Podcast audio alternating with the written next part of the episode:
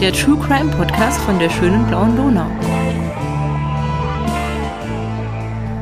Hallo, hallo, hallo, hier ist wieder die Podcast-Posse von der schönen blauen Donau. Mit Claudia, Rita. und Bernhard. hallo. Hallo. Hey, es hat sich nicht viel geändert äh, seit dem letzten Mal, dass ihr uns gehört habt. Erstens einmal ist für uns immer noch derselbe Tag. Wir nehmen jetzt die dritte Folge hin- hintereinander auf.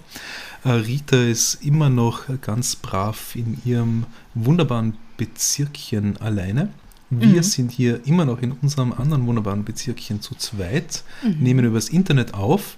Das hört ihr vor allem an Ritas Stimme. Ähm, ja, Corona, keine Änderung da draußen. Mal schauen, wie es beim Ausstrahlungstermin sein wird. Es hat aufgehört zu schneien zumindest. Seit Folge 1. Gott sei Dank. Ja. Seit Folge. Ich bin zum Alkohol übergangen. Ja. Ah, dabei Gutes fällt mir ein, gutes Stichwort, ja, Fancy Drinks. Was habt ihr? Seid ihr noch anti-alkoholisch oder seid ihr auch schon beim Alkohol? Bernhard? Ich mache wahrscheinlich das Deppertste, was man machen kann. Ich habe vorher das Bier gehabt und jetzt trinke ich danach etwas auf äh, Eiweißbasis. Ich habe mir selber ein Ayran gemixt. Das heißt, ein Joghurt mit ein bisschen Wasser und ein bisschen Salz. Mm, refreshing. Refreshing. Mhm. Ja. Sehr schön. Und Rita, was hast du? Ich habe jetzt doch meine thailändischen Vorräte geplündert ähm, und trinke jetzt ein Manao-Soda. Mm. Und wer schon mal in Thailand war, der kennt das wahrscheinlich. Es ist die beste Limonade, wo gibt. Ähm, Das mit der stimmt. lustigen thailändischen Zitrone, der grünen, die ausschaut wie Limette, aber viel besser Hm. schmeckt. Ich Ja. war auch schon mal in Thailand. Ja, mit mir, es war Ja, super. das war super. Und Manaus oder ist das Beste? Ja. Aber ich habe leider keins. Aber ihr war ein Radler. Das ist Aber okay. wenn, wir, wenn wir uns irgendwann wiedersehen können, dann ist vielleicht noch eins für die im Kühlschrank. Oh, das hoffe ich. Oder vielleicht schicke ich es dann mit der Post. Wer weiß, wie lange der Scheiß noch dauert. Und die stellen jetzt nur noch vor die Tür. Ja, ist okay. Mhm. Weil greift, greift ja keiner hin. Ja, dann. Rita, Ja, dann. du bist ja die Einzige, die jetzt noch übrig ist, nachdem wir alle schon gewürfelt und eine höhere Zahl gehabt haben als du. Mhm. Aha. Magst du nochmal würfeln? Soll ich? Tradition, ja. Ich schaue mal, ob es einfach wieder ein Dreier wird heute. hm? Jetzt hätte ich einen Sechser. Ja, Also. na bitte.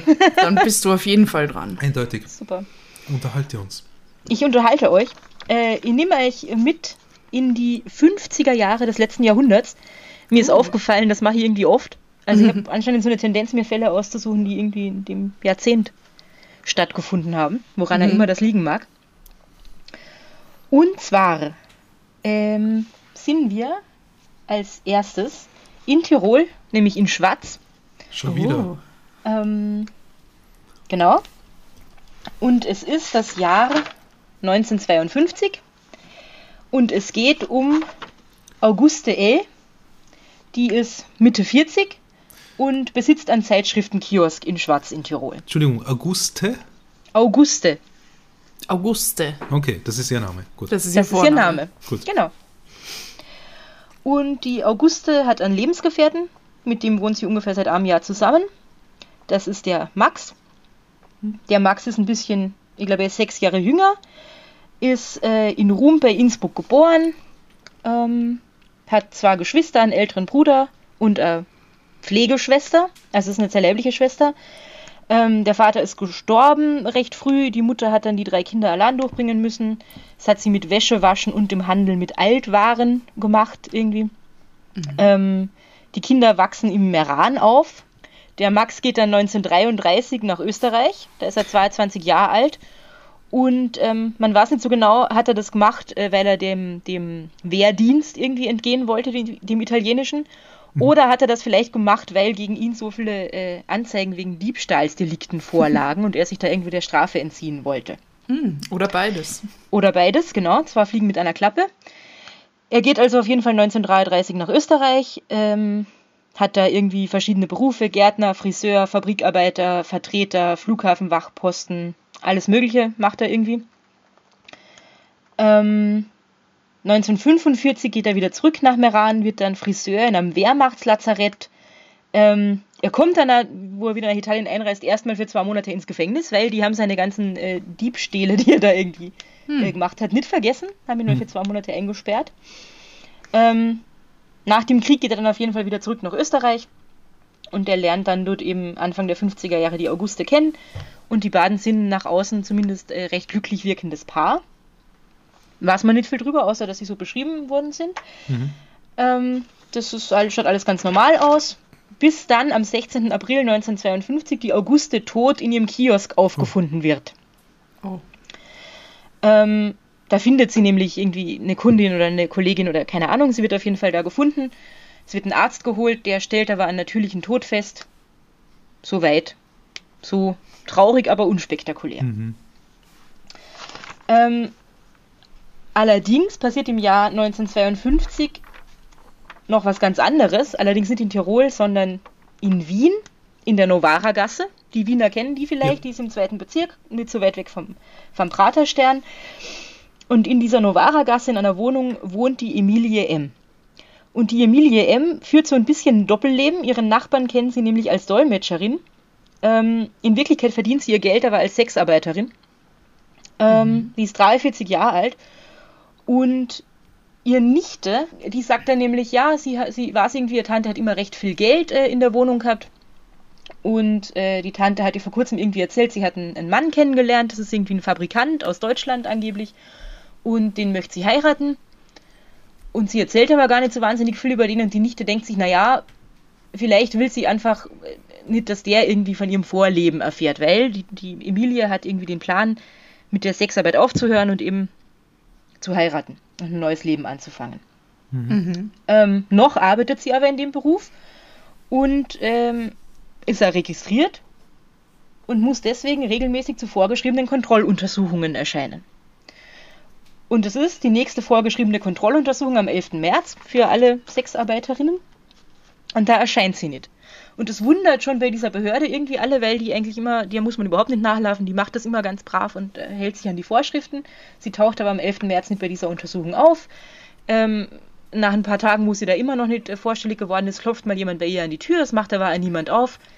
Ähm, und am 27. März schließlich, also das ist dann über zwei Wochen später, öffnen Polizisten dann gewaltsam die Wohnungstür und in der Wohnung finden sie die Leiche von der Emilie M. Oh. Ähm, die ist vollständig bekleidet, liegt am Boden und unter ihr liegt ein Wollschal und es wird dann auch recht schnell festgestellt, dass sie mit diesem Wollschal erdrosselt worden ist.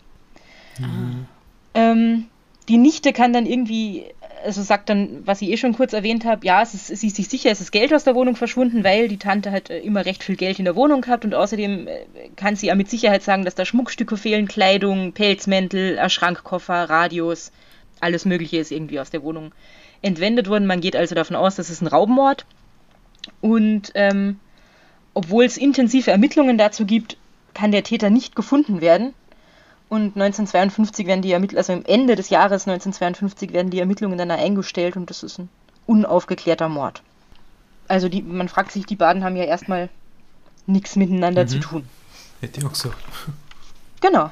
Das sind zwar überhaupt nicht zusammenhängende Dinge, die ich euch jetzt da erzählt habe. Dann passiert da erstmal ein paar Jahre gar nichts, äh, oder es passieren wahrscheinlich schon Dinge, aber keine, die ich euch erzählen will. Ähm, Im Sommer 1958 eine Leiche in Tulln äh, aus der Donau gefischt wird. Ähm, eine Frauenleiche. Die ist schon relativ lang im Wasser und kann deswegen nicht identifiziert werden. Es sind da irgendwie keine Sachen dabei, also eine Handtasche mit Ausweisen oder sonst irgendwas, wo man sagen könnte, wer das ist. Und die wird dann auch recht schnell als Unbekannte beerdigt. Weil es ist ja keine Frau irgendwo als abgängig gemeldet worden oder so, die man, wo man sagen könnte, das ist die vielleicht. Also noch ein Fall, der vermeintlich nichts mit den anderen beiden zu tun hat. Aber sie haben was miteinander zu tun, oder? Ja, das wäre das wär ihr euch dann sagen, ja. ja, bitte sag es uns. Ein bisschen später, im Okay. September 1958, äh, wird in Kirchdorf an der Mur, also in der Steiermark, im sogenannten Kaltenbachgraben, also es ist halt irgendwie so ein Graben mit Wasser drin, wieder eine Frauenleiche gefunden. Und die kann dann identifiziert werden. Wie die, wie die identifiziert wird, ist äh, recht spannend. Die Vorgeschichte erzähle ich euch jetzt. Und zwar handelt es sich bei dieser Leiche um Maria R. Maria R. ist eigentlich Kärntnerin, wohnt in Reifnitz und ist von ihrem äh, Ex-Mann, dem Josef, schon seit einiger Zeit getrennt.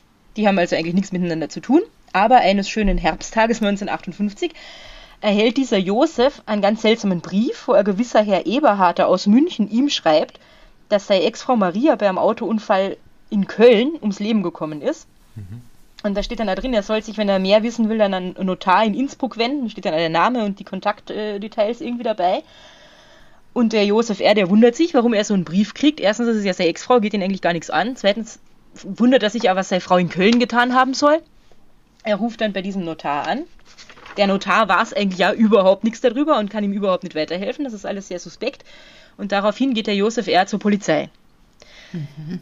Und die Polizei fängt dann an nachzuforschen. Ja, hat es einen Autounfall irgendwie gegeben in Köln, der da irgendwie dazu passen könnte?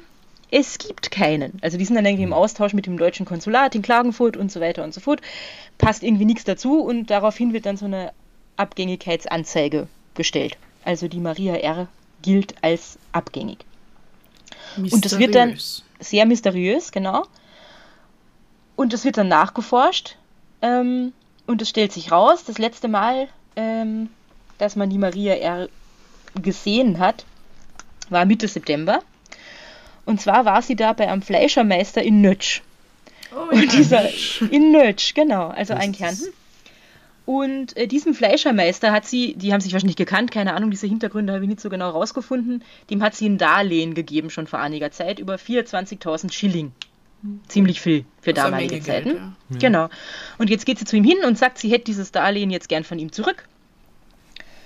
Und der willigt da ein, was soll er großartig machen, wenn sie das wieder zurückhaben will. Sie einigen sich allerdings darauf, er gibt ihr jetzt einen Teil und den zweiten Teil gibt er ihr ein bisschen später, weil das hat er jetzt so schnell nicht bei der Hand. Und im nächsten Schritt geht sie zur Bank und löst ihr Konto auf. Da sind auch 30.000 mhm. Schilling drauf. Die steckt sie also auch ein. Und dann geht sie in ihre Wohnung in Begleitung eines Mannes und holt aus der Wohnung Kleidung, Schmuck, den ganzen Hausrat, und äh, die Nachbarin sieht sie dann noch mit diesem Mann und äh, die, die Maria erklärt irgendwie, ja, den hat sie kennengelernt und das ist ihr neuer Freund. Und die machen jetzt zusammen Urlaub in Innsbruck und deswegen nimmt sie ihr ganzes Zeug mit. Danach wird die Maria nicht mehr gesehen. Hm. Jedoch fällt der Nachbar, also die Nachbarin denkt sich da ja erstmal nichts dabei, weil die ist halt jetzt in Urlaub gefahren. Nach ein paar Tagen taucht dann dieser Mann, der da mit ihr unterwegs war, wieder auf. Der hat einen Wohnungsschlüssel und äh, kommt und sagt halt, ja, die, die Maria hat irgendwie nicht mitkommen können, aber ich soll ganz lieb grüßen und ich bin jetzt da, um nach der Post zu schauen und noch ein paar Sachen aus der Wohnung zu holen, die wir noch brauchen. Und die Nachbarin findet das ein bisschen seltsam, aber denkt sich halt auch nichts weiter dabei. Ja, gut, wenn die jetzt zusammen sind und sie den Wohnungsschlüssel ihm gegeben hat, um Sachen zu holen, dann ist das halt so. Mhm. Und dieser Mann äh, geht dann auch zum Fleischermeister, um dies, äh, den Rest von diesen 24.000 Schilling abzuholen, weil die haben ja ausgemacht, die kommen ein paar Tage später, weil er die ja nicht gleich bei der Hand hat. Aha. Er geht also dorthin zu diesem Fleischermeister und hat eine Inkasso-Vollmacht irgendwie dabei unterschrieben von der Maria, dass er das jetzt irgendwie abholen kann. Und der Fleischermeister wird aber gern dieses Darlehen äh, aus seinen Akten löschen lassen, damit das alles ganz offiziell ist. Und dafür braucht man eigentlich eine beglaubigte Unterschrift der Darlehensgeberin. Mhm. Das wäre in dem Fall die Maria und die Maria ist aber nicht dabei. Und so eine beglaubigte Unterschrift hat dieser Mann auch nicht dabei. Und dann sagt der Fleischermeister, naja, was was? Dann ähm, gebe ich dir das Geld, aber du musst mir irgendeine Sicherheit geben, damit ich beweisen kann, dass du mir das gegeben hast. Und dieser Mann hat nichts anderes dabei als den Zulassungsschein von seinem Auto und den gibt er ihm dann. Mhm. Und die Polizei bei ihren Ermittlungen rekonstruiert das natürlich alles und kommt dann drauf, okay, dieser Fleischermeister hat also die Zulassungspapiere, da wissen wir, äh, auf wen dieses Auto zugelassen ist und das könnte ja äh, vielleicht der Verdächtige sein. Oder der ist recht verdächtig, weil wo zur Hölle ist die Maria abgeblieben? So. Parallel dazu wird ja eben diese Leiche gefunden in, äh, im Kaltenbachgraben und man stellt dann relativ schnell fest, das ist die Maria. Jetzt hat die Polizei natürlich nichts Besseres zu tun, zum Glück, als sich auf die Suche nach diesem Typen zu machen, dem dieses Auto gehört. Und wem gehört wohl dieses Auto? Dem Max. Dem Max. Max yes. Guffler. Ja, genau. So. Jetzt äh, ist das ja die Polizei in Kärnten, die rufen irgendwie sofort ihre Kollegen in St. Pölten an und sagen, da geht's mal diesen, äh, diesen Max Guffler suchen, der da dieses und jenes Auto fährt. Und tatsächlich macht sich die Polizei sofort dahin auf den Weg äh, zu seiner Wohnung, nimmt ihn fest und durchsucht sein Haus. Und in seinem Haus finden sie mehrere seltsame Dinge. Sie finden nämlich erstens über 3500 Gegenstände, also eine irre Menge von Zeug, wo es irgendwie Wochen dauert, das durchzusortieren. Und da ist von diversen Gebissen über Schmuck, äh, Frauenkleider, Pelzmäntel, Gebisse? Waschmaschinen, ja, alles Mögliche dabei. Waschmaschinen. Mhm.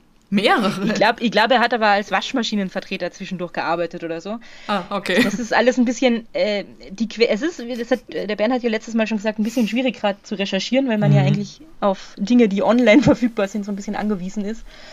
Ähm, und der Typ hat anscheinend so wahnsinnig viele Berufe gehabt, dass man das irgendwie ganz schwer auseinandersortieren kann, wann er jetzt genau was gemacht hat und was er überhaupt alles gemacht hat. Auf jeden Fall, da sind ganz viele, also irgendwie hat, habe ich ein Interview gelesen. Ähm, zu meinen Quellen kommen wir dann eh später noch, da kann ich euch dann sagen, wo ich das gelesen habe. Ähm, aber mit einem von den ermittelnden Polizisten damals und die haben gesagt, sie haben irgendwie in St. Pölten, wo dieser Max zu dem Zeitpunkt gewohnt hat, ähm, die ganze Turnhalle von der Schule mit dem ganzen Zeug, das da rumgestanden ist, angefühlt, um das erstmal auseinander zu sortieren. Also das war wahnsinnig viel Kram, was da alles dabei war. What?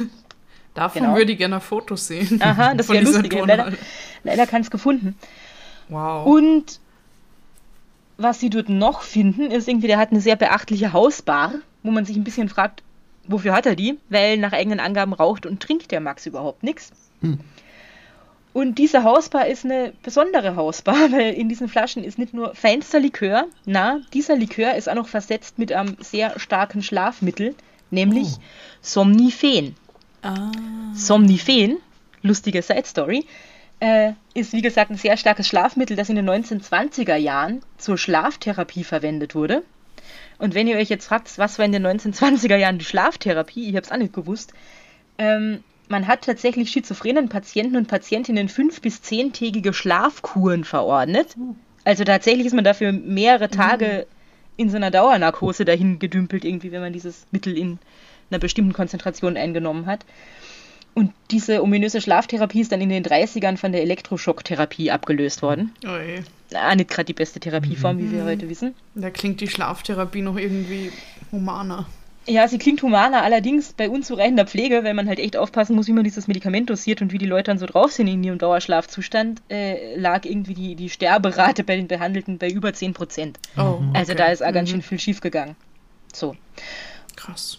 Und dieses seltsame, starke Schlafmittel hat dieser seltsame, krasse Typ irgendwie in seinen ganzen Likörflaschen drin. Boah. Das ist keine Hausbahn, der man sich bedienen möchte. Das ist keine Hausbar, an der man sich bedienen möchte, na. Das stimmt.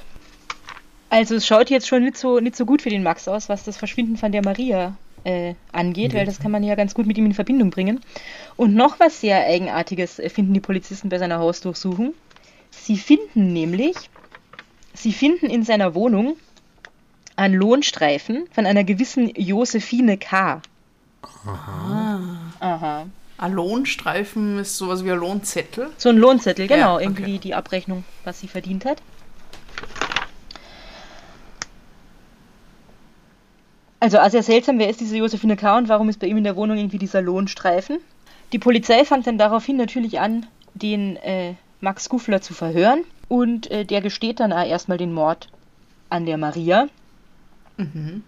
Ähm, er erzählt ganz, ganz, also er zeichnet sich irgendwie durch das ganze, durch das ganze Verhör ab. Er leugnet, er gesteht, dann wieder ruft er wieder. Also irgendwie es kennt sich niemand so wirklich aus. Was will der eigentlich und was erzählt er uns da? Er sagt, er war es, ja, sie wissen es eh und sie haben ja die Beweise. Dann sagt er wieder, er war es nicht. Dann leugnet er wieder alles. Also es ist alles ganz, ganz, äh, ganz seltsam. Und parallel dazu werden dann diese ganzen Sachen irgendwie so ein bisschen sortiert, habe ich eh schon gesagt, die in seiner Wohnung gefunden wurden. Und es macht natürlich, kursiert er in den Medien. Und es melden sich tatsächlich mehrere Menschen, die da irgendwie Gegenstände oder Schmuck oder sonst was erkennen, Oh. ähm, weil das irgendwelchen Frauen gehört, die sie kennen oder irgendwann mal gekannt haben. Und sind das alles Frauen, die verschwunden sind da oder so? Oder? Und das sind alles Frauen, die verschwunden sind. Und das sind unter anderem eben auch Sachen, die ganz eindeutig dieser Emilie zugeordnet werden, äh, werden können. Wenn ihr euch erinnert, das ist die, die 1952 in der Novara-Gasse in ihrer Wohnung in Wien tot aufgefunden worden ist. Mhm. Hm. Und ähm, man fängt dann da irgendwie an zu überlegen, naja, könnte der vielleicht auch was mit diesem ungeklärten Mord oder mit dieser, mit dieser Leiche, mit dieser uni- unidentifizierten in Tulln äh, zu tun haben, die im Sommer 1958 gefunden wurde. Ah, die in der Donau, oder? Die in der Donau, genau, und die schon äh, beerdigt worden ist.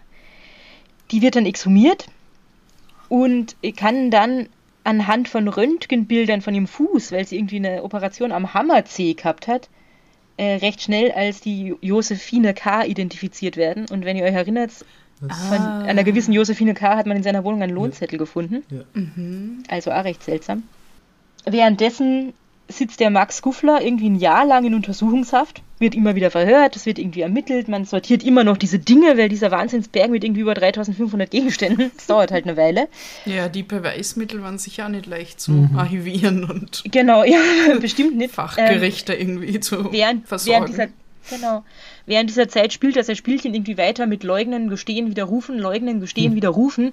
Während dieser ganzen Zeit äh, gibt er sage und schreibe 16 verschiedene Versionen zu Protokoll, was Oh. mit der Maria R. genau passiert ist und was er überhaupt mit ihr zu tun hat und so, wo er eigentlich schon gestanden hat. Das ist ganz Kreativ. seltsam. Und tatsächlich gesteht er dann auch einen Mord, äh, von dem wir bis jetzt noch gar nichts gehört haben. Nämlich den Mord an Juliane oder Julie oder Julia. Jetzt habe ich all diese Namen bei meiner Recherche irgendwie gefunden und bin mir nicht sicher, sind das halt die verschiedenen Rufnamen, die sie irgendwie bekommen hat von Freunden und Familie oder stimmt nur einer davon? Also einer von denen wird es auf jeden Fall sein. Ähm, den gesteht er dann auch und von der haben wir bis jetzt eigentlich noch gar nichts gehört. Das ist ein besonders, ähm, besonders tragische, tragischer Fall. Ähm, diese Juliane oder Julia oder Julie war äh, 48 Zeitungsausträgerin in Fohnsdorf, also einer der Steiermark, und die hat wohl angeblich unter psychischen Problemen gelitten und hat sich irgendwie immer so ein bisschen verfolgt gefühlt, hat wohl auch schon Selbstmordversuche unter, unternommen und lernt dann über einen Zeitungsinserat einen Mann kennen, der ganz nett zu ihr ist und irgendwie verspricht, er bringt sie aus Fohnsdorf weg und der geht mit ihr nach Wien und da schöpft sie irgendwie neuen Lebensmut, freut sich total, stellt den dann auch ähm, ihrer Familie vor, erzählt denen das ganz aufgeregt, dass sie jetzt nach Wien gehen wird, äh, nimmt irgendwie ihr ganzes Hab und Gut, packt sie ein und fahrt mit ihm los und ähm, ward nicht mehr gesehen. So. Und er gesteht diesen Mord an ihr tatsächlich und sagt dann, ja, die, die hat er auch umgebracht und eigentlich ist das von all den Dingen, äh, die er irgendwie getan hat, das ist der traurigste Fall, weil bei ihr war dann im Endeffekt gar nicht so viel zu holen und das war ihm irgendwie auch schon ein bisschen Latums Benzingeld, das er da verschwendet hat, mehr oder weniger. Wow. Also es stellt sich so langsam raus, der Max Guffler ist ein ziemliches Arschloch. Ja, das, Ja. das kann man so Würde ich sagen, glaube ich. ja. ja. Genau. Und nachdem man da in seinem Leben so ein bisschen ermittelt, stellt man natürlich ja fest, ah ja, da gab es ja einmal diese Zeitungskioskbesitzerin in Schwarz, mit der er zusammen war und die eines natürlichen Todes gestorben ist. Und ist die überhaupt wirklich eines natürlichen Todes gestorben? Die Leiche wird dann auch exhumiert. Das ist jetzt allerdings auch schon wieder sieben Jahre her oder sechs Jahre, äh, dass die beerdigt worden ist. Man exhumiert sie und man stellt da in den äh, Resten, in ihren Überresten noch Spuren von diesem Schlafmittel, von dem Somnifen fest. Es ist davon auszugehen, dass er da äh, seine Finger im Spiel hatte. Und wie genau war jetzt das Spiel vom Max Guffler? Max Guffler hat äh, immer wieder, und ich glaube, es waren zeitweise bis zu 50 Frauen gleichzeitig, mit denen er da im Kontakt war, äh, in diversen Zeitungen inseriert und Kontakt zu im Idealfall reichen Witwen gesucht oder irgendwie wohlhabenden Witwen. Und zwar immer mit dem schönen Chiffre Glücksfahrt. Was er dann nämlich gemacht hat, ähm, oder vielleicht muss man das anders dazu sagen, so wie der irgendwie beschrieben wird, der Max Guffler, der war recht klein, 1,64, ein bisschen mollig, nicht besonders gut aussehend, auch nicht besonders schlecht aussehend, so ein 0815-Typ irgendwie. Ähm, wohl ganz charmant, aber auch nicht unbedingt der hellste, also so ein ganz durchschnittlicher Bürger. Aber eine Theorie, warum so viele Frauen äh, sich mit ihm eingelassen haben, ist irgendwie, das ist ja immer noch Nachkriegszeit und Männer mittleren Alters, die irgendwie nett sind und kein Kriegstrauma haben, waren halt so ein bisschen Mangelware. Mhm. Mhm. Und jetzt sind Frauen mittleren Alters, die vielleicht verwitwet sind, genau auf der Suche nach sowas. Fühlen sich da recht wohl bei so einem Typen, wenn sie ihn dann einmal angefunden haben. Er hat also immer diese schönen Anzeigen aufgegeben, hat sich dann mit irgendwelchen Frauen verabredet, die wahrscheinlich auch länger gedatet. Und der Ablauf war dann eigentlich immer mehr oder weniger der gleiche. Er hat mit denen einen schönen Ausflug gemacht, irgendwohin eine Spazierfahrt, die sogenannte Glücksfahrt. Und irgendwo unterwegs hat er dann mit ihnen auf ihr neu gefundenes Glück angestoßen mit einem feinen Likör. Und in diesem Likör war das schöne Schlafmittel drin. Jetzt hat er das selber eigentlich nie getrunken, er hat immer was anderes getrunken und hat den Frauen irgendwie erzählt, ja, der Likör ist so kostbar und den kriegst du und die trinken halt, keine Ahnung, ein Bier oder ein Schnaps oder was war es denn i. Und dann sind diese Frauen also relativ schnell bewusstlos geworden. Das wirkt irgendwie schon nach ein paar Minuten, wenn man das so stark dosiert. Und äh, was er dann getan hat, mit einer Ausnahme, das ist die, die Emilie, die erwürgt worden ist mit ihrem eigenen Schal. Er hat die Frauen dann in irgendwelche Gewässer gelegt, also so wie in diesen kalten Bachgraben, wo sie dann halt ertrunken sind. Mehr oder weniger. Und wo man dann auch recht schwer nach. Erstens ist es ja Wasserleiche super, kann man Spuren sind schnell weg und so. Und dann kann man da gar nicht so genau sagen, naja, war das vielleicht ein Selbstmord? Und auch wenn man dann irgendwie Mittel, äh, Spuren von Schlafmittel findet, dann kann man ja immer noch sagen, ah ja, war vielleicht Selbstmord, wenn sie halt einen Haufen Schlafmittel genommen hat und so. Also das hat er eigentlich ganz geschickt gemacht, auf jeden Fall. Ähm, Ja, weil, Entschuldige, weil we- wenn man eine, eine Wasserleiche findet, dann wird ja automatisch wahrscheinlich nicht einmal eine Obduktion jetzt veranlasst. Also man wird gar nicht so weit kommen, dann irgendwo Schlafmittel festzustellen und so. Genau, ja. Das ist ja, Ja. bei der Josephine K. eben auch passiert. Mhm. Die hat man nicht identifizieren können. Das hat aber niemand nach jemandem gesucht, auf den diese Beschreibung irgendwie passt. Also hat man sie recht schnell als unbekannt beerdigt. Was, Hm. ne? Den Aufwand betreibt ja irgendwie. Wie Äh, traurig. betreibt man ja nicht. Ja.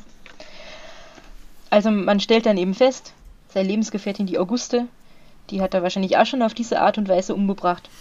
Und tatsächlich äh, werden sieben oder acht Leichen exhumiert im Zuge dieser Untersuchungen. Im April 1961, und das ist ja fast anderthalb Jahre nachdem der äh, Max Gufler verhaftet wurde, wird, ihm dann, äh, wird er dann tatsächlich äh, ähm, in vier Mordfällen angeklagt. Und das sind eben genau die vier, über die wir jetzt gesprochen haben. Die Emilie M., Mhm. die Josephine K., Maria R. und die Juliane, Julie, Julia, wie auch immer, Mhm. N. Ähm, damit aber nicht genug. Er wird auch noch äh, ganz viele andere Dinge angeklagt, zum Beispiel ähm, Mordversuches. Und das ist ein äh, interessantes Ding. Ähm, und zwar meldet sich im Zuge dieser ganzen Ermittlungen ein Schmuckvertreter, der auch vom Guffler vergiftet wurde. Und jetzt fragt ihr euch vielleicht, wie ist das passiert? Hat der Schmuckvertreter etwa auf eine von diesen Glücksfahrtanzeigen geantwortet? Nein. Der Schmuckvertreter äh, hat eines schönen Abends irgendwo an der Straße nach der Arbeit auf einen Arbeitskollegen gewartet, der ihn eigentlich hätte abholen sollen. Steht dort, wartet, es kommt ein Auto vorbei, das schaut aus wie das, äh, das, das Auto von seinem Bekannten oder Arbeitskollegen, auf den er da wartet. Er geht hin, stellt dann, das Auto wird langsamer, er stellt dann aber fest, Moment, das ist nur so ein ähnliches Auto, das ist gar nicht der, auf den ich wart. Und der Fahrer dieses Autos äh, sagt dann aber, naja, wo willst du denn hin? Und er sagt nach St. Pölten und dann sagt der Fahrer, ne, fahr ich sowieso hin, steig doch bei mir ein, ich bring die heim. Wie ihr euch wahrscheinlich denken könnt, ist der Fahrer dieses Autos Max Guffler. Max. Der Schmuckvertreter steckt also ein, die plaudern ein bisschen. Der Schmuckvertreter erzählt natürlich, dass er Schmuckvertreter ist und er hat seinen Koffer dabei mit all den Schmuckstücken drin. Und der Max macht noch irgendwie so einen lustigen Witz, ja, da schleppst du ja ein ganz schönes Vermögen mit dir herum wahrscheinlich. Ähm, er erzählt dann auch, dass er selber Spirituosenvertreter ist. Hm. Und nach einiger Zeit äh, bleibt er dann irgendwie auch stehen, sagt, er braucht eine Pinkelpause und ob sie nicht irgendwie zusammen ans Trinken wollen. Weil, es waren die 50er, da hat man wahrscheinlich beim Autofahren auch noch gesoffen. Und er holt jetzt also aus seinem Kofferraum, weil er ist ja angeblich Spirituosenvertreter, eine Flasche Likör und die trinken den zusammen, er trinkt ihn auch. Und äh, sagt dann aber noch zu dem Schmuckvertreter, naja, und äh, ich habe einen ganz tollen Magenbitter irgendwie noch dabei, der kommt erst zu Weihnachten in die Geschäfte und den könntest du ja jetzt schon mal probieren, wenn du möchtest. Der Schmuckvertreter sagt natürlich nicht na, trink diesen Magenbitter und danach war es er plötzlich nichts mehr. Der wird ohnmächtig und kommt was weiß ich wie lange zu sich. Und wo er dann plötzlich zu sich kommt, sind die über St. Pölten schon längst drüber hinaus, sind ganz woanders hingefahren. Ihm ist fürchterlich schlecht und er weiß überhaupt nicht, wie das passieren hat können und was mit ihm los ist. Und er bittet jetzt diesen Autofahrer doch äh, stehen zu bleiben, damit er aussteigen kann und irgendwie frische Luft schnappen oder sich übergeben oder was auch immer. Steigt aus, torkelt benommen, wie er ist, da rum, fällt zu Boden, denkt sich, naja, jetzt wird dieser nette Fahrer ja bestimmt aussteigen und mir irgendwie aufhelfen. Aber nein, er fahrt über ihn drüber. Was- macht der? Er fahrt über ihn drüber. Oh no. Das Auto rollt über den Schmuckvertreter. Das ist ziemlich scheiße. Äh, fahrt dann davon und der Schmuckvertreter hat aber wohl so ein bisschen Glück im Unglück. Seine Verletzungen sind zumindest nicht so schlimm, als dass er sie nicht noch in die nächste Ortschaft schleppen könnte und dort bei irgendeinem Bauern an die Tür klopfen und Boah. nach Hilfe fragen. Jetzt denkt der Bauer im ersten Moment, der ist einfach nur total besoffen und erzählt ihm irgendeinen Scheiß, wo er dann aber sieht, dass der doch Verletzungen hat, ruft er dann halt doch die Rettung an und die nimmt den Schmuckvertreter dann mit und er sagt dann da irgendwie aus, was passiert ist und ist dann bei der Polizei. Die halten ihn aber alle für einen Besoffenen irgendwie. und glauben ihm das alles nicht so recht. Der hat halt vielleicht irgendeinen Unfall gehabt und äh, wovon sie dann irgendwie ausgehen ist, naja, der hat den Schmuck wahrscheinlich selber brauchen können, hat den Koffer irgendwie eingesteckt ähm, und denkt sich jetzt irgendeine abstruse Geschichte aus, dass ihm jemand diesen Koffer gestohlen hat. Dem wird also gar nicht so richtig geglaubt, bis er sich dann eben im Zuge dieser Ermittlungen meldet und sagt, Moment mal, das ist der Guffler und das ist genau der, der mit seinem Auto über mich rübergefahren ist. Mhm. Ah. Also auch das äh, hat der Max Guffler ver verbrochen. Und äh, ich habe es eh schon gesagt, es sind irgendwie sieben Leichen exhumiert worden im Zuge dieser Ermittlungen aus, äh, aus Gründen, also weil man ihn nur für das anklagen wollte, wo man da genug Beweise hatte und sicher gehen konnte, dass die Anklage irgendwie, dass das durchgeht, hat man ihn eben nur dieser vier Dinge angeklagt. Es gibt irgendwie Stimmen, oder ich habe in meinen Ermittlungen gelesen, es gibt Leute, die gehen davon aus, dass es bis zu 18 Opfer gab. Er selber hat angeblich irgendwann mal gesagt, er hätte A20 zugegeben. Ähm, also da gibt es wahrscheinlich noch ganz viel, wovon wir gar nichts wissen. Was wir zum Beispiel wissen, ist die, die Geschichte der Margarete H., die ihn irgendwie über eine von diesen Annoncen mit dem Chiffre Glücksfahrt kennengelernt hat und mit der dann auch unterwegs war und die war wohl irgendwie krank oder ein bisschen gehbehindert oder sowas. Und zu der hat er dann unterwegs, warum auch immer, gesagt, du wirst nicht alt werden, du wirst nicht mehr lange leben. Das hat dieser Frau irgendwie totale Angst gemacht und sie hat das irgendwie alles komisch gefunden und hat ihm dann auch recht schnell gebeichtet, dass sie eigentlich gar nicht so vermögend ist, wie sie das wohl am Anfang irgendwie gesagt hat, woraufhin er dann den Kontakt mit ihr abgebrochen hat. Ähm, und wahrscheinlich hat die bis, bis dahin, oder vielleicht hat sie es überhaupt nicht erfahren, aber wenn dann wahrscheinlich beim Prozess äh, erst mitbekommen, wie, wie gut es eigentlich für sie war dass er dem Tod von der Schippe Hm. gesprungen ist. Du warst sie die einzige, die, da, die, die einzige, die dann noch alt geworden ist. Von all den Ja, wahrscheinlich, Leuten. ja, genau. Ähm, Und naja, Arne gibt's noch, und zwar die Hertha J. Und das ist eigentlich äh, zu dem Zeitpunkt, wo er verhaftet wird, auch noch seine Lebensgefährtin. Ähm, mit der ist er da schon seit ein paar Jahren zusammen. Das ist eine 37-jährige Witwe und Trafikantin aus, äh, aus St. Pölten. Die hat er genau auf dieselbe Art und Weise kennengelernt. Und äh, mit der ist er eigentlich, wo er verhaftet wird, noch zusammen. Und der sagt dann auch irgendwann äh, bei, seinen, bei seinem Hin und Her und, und für und wieder, bei seinen Geständnissen und Widerrufen und so, sagt er dann da irgendwann, er hat eigentlich nur gestanden, weil er seiner Lebensgefährtin, die wollte er irgendwie schützen und ihr das Leben leichter machen und ihr das irgendwie ersparen, dass da so viel ermittelt wird und, und das in den Medien ist und so. Ach, Heiliger. Und Wobei fraglich Ja. ist, ob ihr das jetzt das Leben leichter gemacht das am hilft. Ende. Aber es wird noch absurder. An einer anderen Stelle sagt er dann irgendwie, ah, er hat nur gestanden, weil die Polizisten ihm versprochen haben, dass er zu Weihnachten im Gefängnis ein Wiener Schnitzel und einen Gurkensalat kriegt. das What? verstehe ich. What? What? Nee, das ist ein Ja. Angebot. Also es ist äh, alles sehr, sehr seltsam. Ähm, und es muss ein absurder Prozess gewesen sein, irgendwie. Äh, lustigerweise bei meinen Recherchen habe ich, wie so oft, wenn ich irgendwas über die 50er Jahre recherchiere, und das habe ich jetzt tatsächlich schon ein paar Mal äh, für meine Fälle gelesen, größter Prozess der Nachkriegszeit und so. Also offensichtlich haben das alle behauptet, ob es jetzt der Engleder ist oder der Mord beim, beim äh, Schwarzenbergplatz oder da. Also irgendwie haben das wohl alle in den Zeitungen für sich beansprucht. So verkauft man Zeitungen, oder? Extra Blatt, extra Blatt. Genau. Am Ende dieses verrückten Prozesses wird er auf jeden Fall von den Geschworenen einstimmig ähm, für schuldig befunden. Mhm. Und er wird verurteilt zu lebenslangem schweren Kerker und wie wir das auch schon öfter gehört haben äh, bei so historischen Fällen mit ähm, hartem Lager irgendwie viermal im Jahr und, und äh, Dunkelhaft an den Todestagen von seinen Opfern. Gut so. Genau. Viel dunkelhaft für ihn. Ja, zumindest viermal für die vier Morde, die ihm nachgewiesen werden konnten und für die er verurteilt wurde. Und er kommt dann in die Strafanstalt in Stein, da haben wir ja auch schon einiges drüber gehört, zum Beispiel äh, in unserem Special über Jack Unterweger. Allerdings bleibt er in Stein nicht allzu lang. Äh, er stirbt nämlich schon fünf Jahre später, 1966, an Krebs, ich glaube an Magenkrebs. Oh. Genau. Und das ist die unfassbar seltsame Geschichte von Max Guffler. Ähm, was Ja. auch noch ganz spannend ist, ist, dass äh, die, die Gerichtsgutachter und die Gerichtspsychiater irgendwie äh, ihn so besonders gefunden haben, weil sie gesagt haben, das ist halt ganz seltsam, er ist kein Triebtäter. Wie man das halt ganz oft sonst kennt von Männern, die irgendwie Frauen umbringen. Ähm, dass er da irgendeinen Lustgewinn oder so hat. Für ihn ist tatsächlich Mord irgendwie einfach seine Einnahmequelle. Wie andere Leute halt arbeiten gehen. Er hat äh, zum Beispiel dann irgendwie wohl gesagt über die, die Auguste, also diese vielleicht sei wahrscheinlich, mit hoher Wahrscheinlichkeit sein erstes Opfer, aber für die er ja nicht angeklagt wurde, weil nach sieben Jahren im Grab halt außer den Spuren von dem Schlafmittel eigentlich keine Beweise mehr zu finden waren. ähm, dass er mit ihr, mit der war immerhin zwei Jahre irgendwie zusammen, aber er hat dann gesagt, mit ihr hat er überhaupt nie eine sexuelle Beziehung gehabt, er hat sie eigentlich hässlich und abstoßend gefunden. Mhm. Und was ja ganz interessant ist, ähm, also Mord für ihn irgendwie sowas wie Erwerbstätigkeit, allerdings hat er ja bis auf die Emilie M., die erdrosselt worden ist, gar nicht so richtig aktiv gemordet, sondern er hat diese Frauen alle betäubt und sie dann zum Sterben irgendwo in ein Gewässer hingelegt.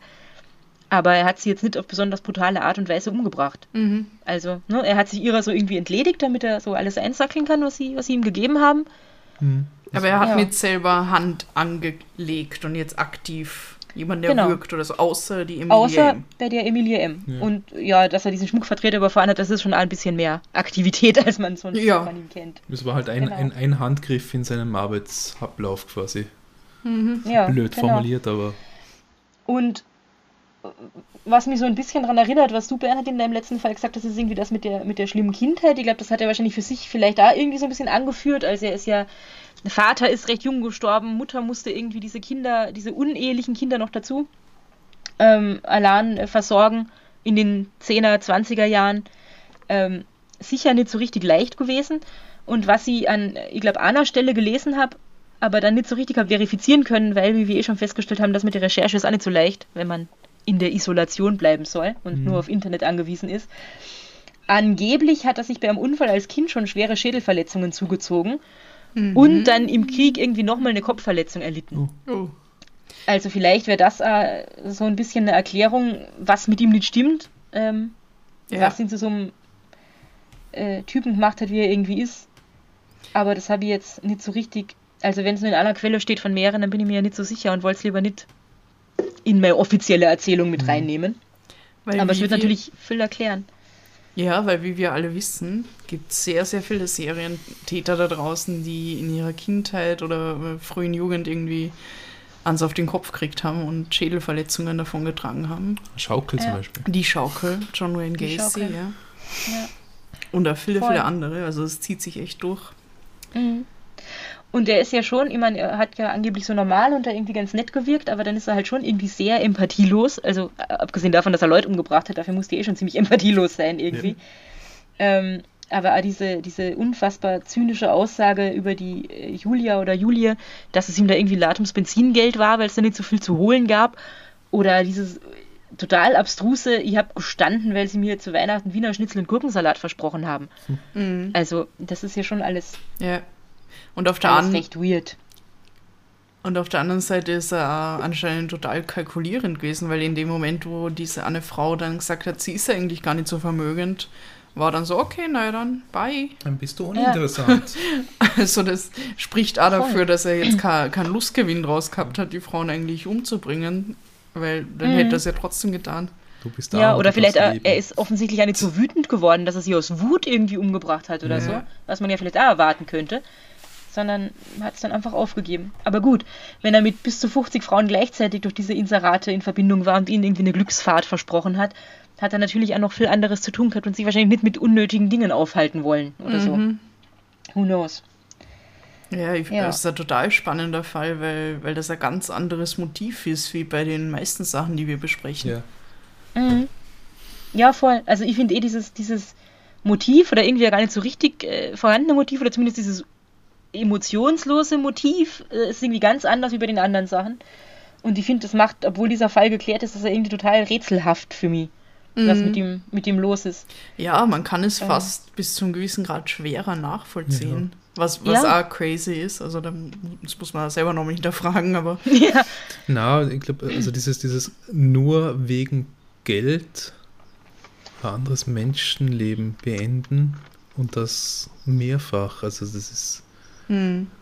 Also nicht, dass es irgendeinen anderen Grund ja. zur Rechtfertigung geben könnte, aber ohne jetzt irgendeinen, ich weiß nicht, äh, psychiatrisch handhabbaren Antrieb, wie was das nicht, ja?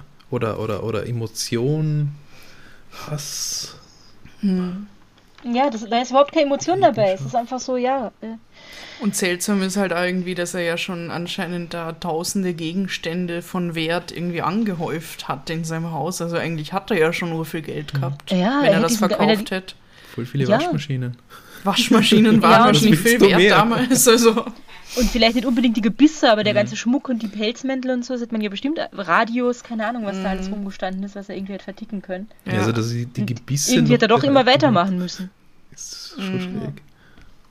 Aber vielleicht hat er ein Riesending geplant, wo er wirklich so äh, unfassbar viel Vermögen dafür braucht, dass er sich da langsam aufbauen Hm. hat wollen. Wir wissen es nicht. Und wir werden es wahrscheinlich ja nicht mehr erfahren. Hm. Wir wissen, Ähm, Vielleicht besser so, ja. wir, ja, wir ja. wissen auf diesen Fall kommen. Ich habe also nicht am entferntesten von sowas schon mal gehört.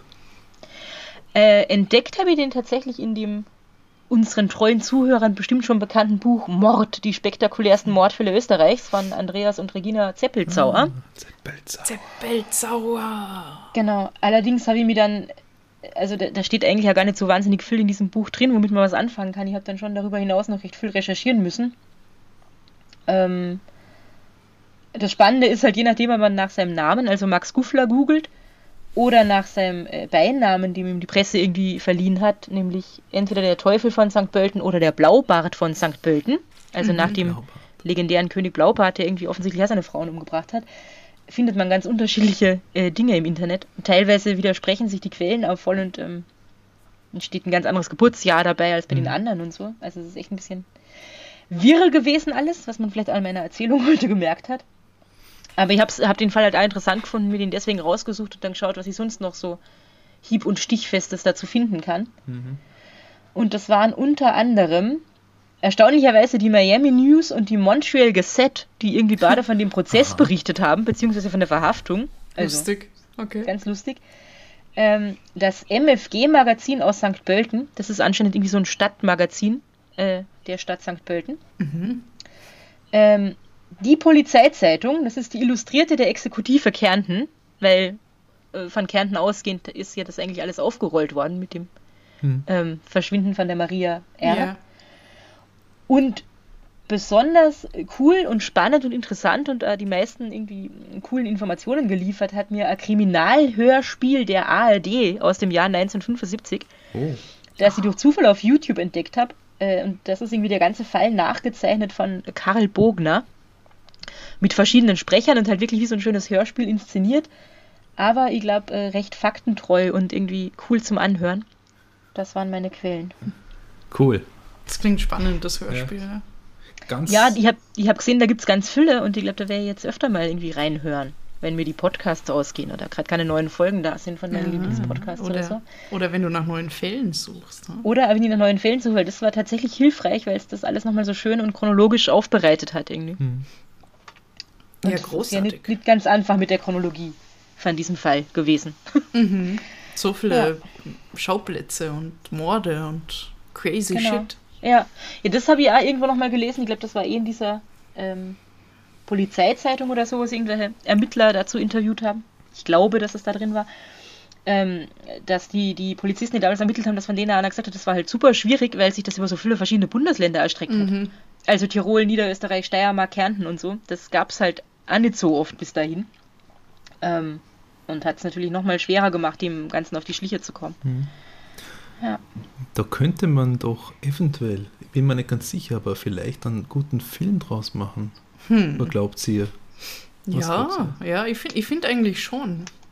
Also vor allem, wenn man dann noch sein Motiv irgendwie genauer beleuchten könnte, dann, dann, dann kann ich mir das schon gut vorstellen, wie man da irgendwie auf der Glücksfahrt durch, durch die Bundesländer und, und der Likör Ja. und, und der, der, der Schmuckhändler und, und die ganzen Gegenstände. Und also es hat, es hat so viel Absurdes und Skurriles und Grauenhaftes in sich drin. Es ist, glaube ich, ein ganz gutes Potpourri an Mord ergibt. Das, Potpourri an Mordpotpourri. das könnte Hitchcock sein fast, ne? Ja, von der Zeit kommt es ja irgendwie hin. Na ne? eben, aber so, Ja. so schwarz-weiß auf der, auf der Landstraße, wie man im Auto cruist, immer auf der Glücksfahrt. Mhm. Mhm. Und dann so charmant sein, sein Likör rausholt und Mhm. sie dann irgendwie in den Fluss wirft oder so. Also er ist, glaube ich, ganz gern ähm, in die Wachau gefahren, um die Frauen da irgendwie in der Donau loszuwerden. Also, ja. was ein Marillenlikör. Ja, Ja, aus Marillenkernen. ja. Ja, also ja, ich glaube auch, dass man da einen guten, guten äh, Film draus machen kann. hat durchaus Potenzial, glaube ich. Hm. Das ist ein, man kann, man kann auch, je nachdem, man kann ja auch voll auf diesen Typen fokussieren, was für ein, was für ein crazy Dude das irgendwie ist und wie er da ähm, sich da durchs Leben wurstelt und seine ganzen Sachen hortet und so. Hm. Mhm. Und sein Ja, Wiener Schnitzel lebt. Mit Ja, das ist vielleicht eine, eine spannende Charakterstudie von so einem total abgedrehten Typen halt irgendwie, weißt du? Also, Ja. ich würde es mal anschauen. Ja, Ja, auch. Definitiv. agreed. Ja, Ja. cool. Danke, Rita. Das war ein wirklich spannender Ausflug. Eine tolle Glücksfahrt für uns alle. Und, und, und eine total Mit einem schöne Happy End. Ja, Gott sei Dank. und eine total schöne Abwechslung zu den letzten beiden Fällen, die wir an diesem langen Nachmittag aufgenommen haben. Aha. Ja, weil ist auch Mord und ist auch grauslich, aber ist halt schon trotzdem nochmal eine andere Nummer, ne? Hm. Hm. Ja. Ja, dann. Was gibt's noch zu sagen? Bernhard. Ja, abgesehen davon, dass ihr die Possiphon-Nummer wahrscheinlich schon auswendig könnt, die Im Gegensatz zu uns. 043 677 634 662 63 WhatsApp, Signal und Telegram. Ruft uns an. Na, warte, ruft uns nicht an. Schreibt uns Nachrichten Genau, oder außer, Sprachnachrichten. außer ihr seid Max Edelbacher, Harald Krasnitzer, Ernst Geiger oder Josef Hader. Oder, was haben wir noch Das gesagt? wird immer länger, wer denn noch? Äh, Weibliche Kriminalistinnen und die Bibi. Ah ja. forensische Psychologen, ja. Ja. sowas. Der Haller, der Dr. Haller vielleicht. Äh, Ja. Jemand aus Stein für, für einen kleinen Ausflug. Hm. Hm. Ja, voll. Alle anderen können allerdings nicht nur über das Possiphone, sondern auch über zum Beispiel Instagram mit uns in Kontakt treten. Ah, Hm. At Podcast Posse Vienna. Facebook und Twitter, The Podcast Posse. Oder über das Kontaktformular auf unserer vom Bernhard wunderschön gestalteten Website www.podcastposse.at. Wir freuen uns, von euch zu hören und zu lesen. Ja. auf jeden Fall, ja. Und danke für all euer Feedback, das ihr uns immer gebt. Ja, Wir freuen uns wirklich über alles. genau. Ja, Vor allem über die Apple Podcast Rezension, die sagt, dass wir den Bernhard niemals ausreden lassen. Ja. ja, die amüsiert uns immer. Ja. Die ist sogar noch erweitert worden, also ja. ja. Nie, niemals, oder? Oh boy. Ja. Genau. Wenn du das hörst da draußen, der du das geschrieben hast, und wir wissen, du hörst uns zu, bis zum Ende, bis zum Abspann. Die sind gar nicht so gemeint zu mir, wie du glaubst. Mhm. Im, Im realen Leben ist es nämlich eher so, dass der Bernhard mich nicht ausreden lässt. Das stimmt ja gar nicht. Das stimmt, das kann ich das stimmt bestätigen. ja gar nicht. Ja. Dann bleibt uns nur noch zu sagen, Habt's euch lieb und, und habt's uns gern. Uns gern. Baba. Baba. Busi, busi. Busi.